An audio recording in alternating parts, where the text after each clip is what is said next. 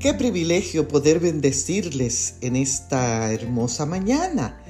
Leemos en el libro de Josué el capítulo 24 y el verso 15.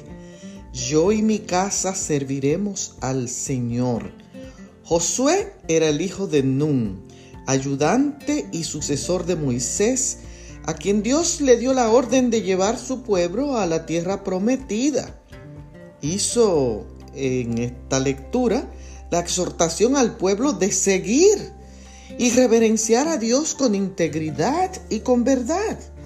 José fue un hombre fiel y ahora, después que Moisés muere, él se encuentra con que tiene que guiar al pueblo de Israel.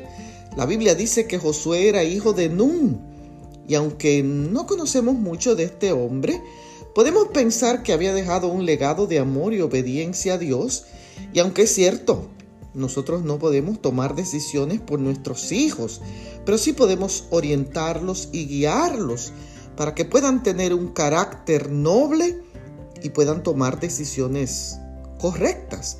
Josué elige servir al Señor y como sacerdote de la familia tenía la obligación y la responsabilidad de servir a Dios y exhortar a otros a hacer lo mismo como líderes y como padres es un privilegio de tener una, una buena descendencia, una descendencia que ame a Dios.